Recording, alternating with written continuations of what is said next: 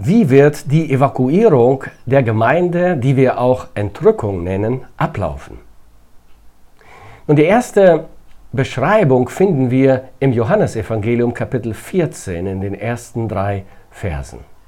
Jesus selbst spricht hier zu seinen Nachfolgern und sagt, euer Herz erschrecke nicht. Glaubt an Gott und glaubt an mich. In meines Vaters Hause sind viele Wohnungen. Wenn es nicht so wäre, hätte ich dann etwa zu euch gesagt, ich gehe hin, euch die Städte zu bereiten. Wenn ich also nun hingehe, euch die Städte zu bereiten, will ich wiederkommen und euch zu mir nehmen, damit ihr seid, wo ich bin. Aus dieser Erklärung des Herrn Jesus können wir wichtige Dinge ableiten. Erstens, wir sollen bei dieser Evakuierung in unsere neue Heimat, in das Haus des Vaters, in den Himmel, abgeholt werden. Zweitens, Jesus bereitet für uns dort jetzt einen Wohnort vor. Und drittens, wenn dieser Wohnort fertig ist, wird er selbst kommen und uns abholen. Mit anderen Worten, die Entrückung ist ein Wohnortwechsel. Es geht aus der Fremde nach Hause. Die Entrückung ist also die Abholung nach Hause und zwar durch Jesus selbst, durch Jesus persönlich.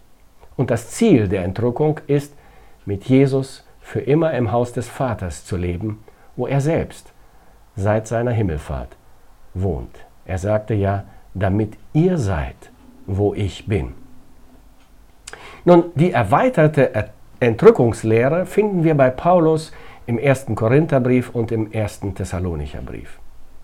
Im 1. Korintherbrief Kapitel 15 ab Vers 51 sagt Paulus, siehe, ich sage euch ein Geheimnis. Wir werden nicht alle entschlafen, das heißt leiblich sterben. Wir werden aber alle verwandelt werden. Und das plötzlich, in einem Augenblick, zur Zeit der letzten Posaune. Denn es wird die Posaune erschallen und die Toten werden auferstehen, unverweslich. Und wir werden verwandelt werden.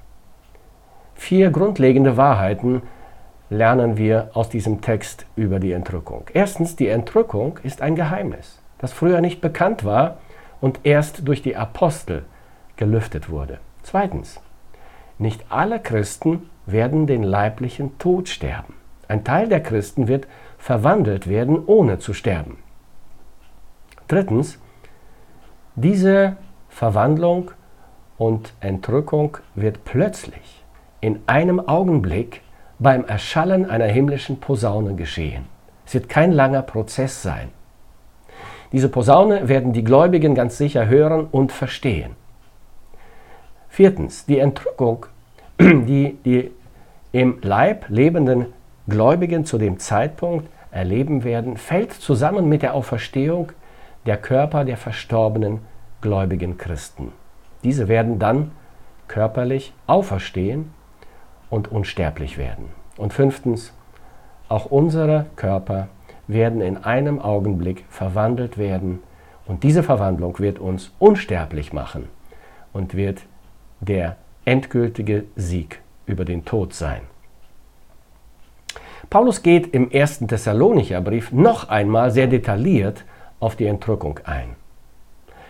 In Kapitel 4 ab Vers 15 lesen, lesen wir, denn das sagen wir euch mit einem Wort des Herrn, dass wir, die wir leben und übrig bleiben bis zur Ankunft des Herrn, denen nicht zuvorkommen werden, die entschlafen, also verstorben sind, das heißt, sie verpassen nichts, sie vermissen nichts, denn er selbst, der Herr, wird, wenn der Befehl ertönt, wenn die Stimme des Erzengels und die Posaune Gottes erschallen, herabkommen vom Himmel.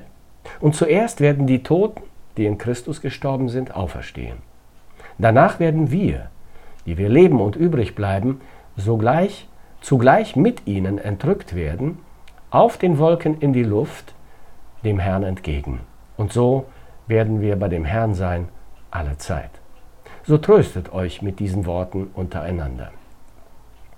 Hier erläutert uns Paulus die Abfolge der Ereignisse bei der Entrückung.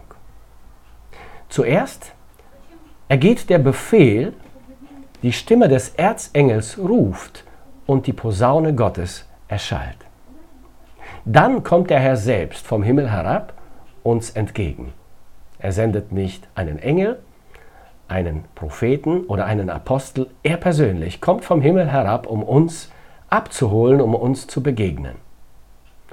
Als nächstes werden die Körper der verstorbenen Gläubigen auferstehen aus ihren Gräbern.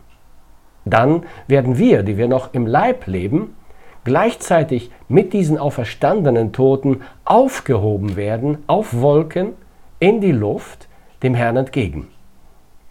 Als nächstes werden wir uns in der Luft mit dem Herrn treffen und miteinander, sozusagen auf halbem Weg zum Himmel.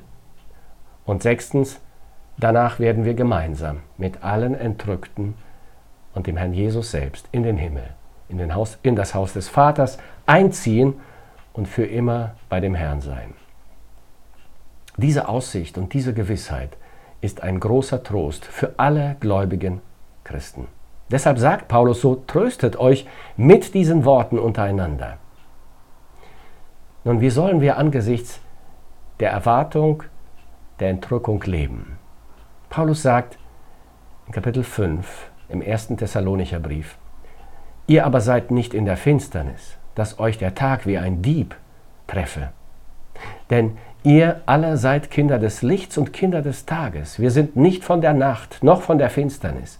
So lasst uns nun nicht schlafen wie die anderen, sondern lasst uns wachen und nüchtern sein. Was bedeutet es, nicht zu schlafen und nüchtern zu sein? Ich gebe dir neun Vorschläge. Erstens, lese regelmäßig in Gottes Wort und bete täglich.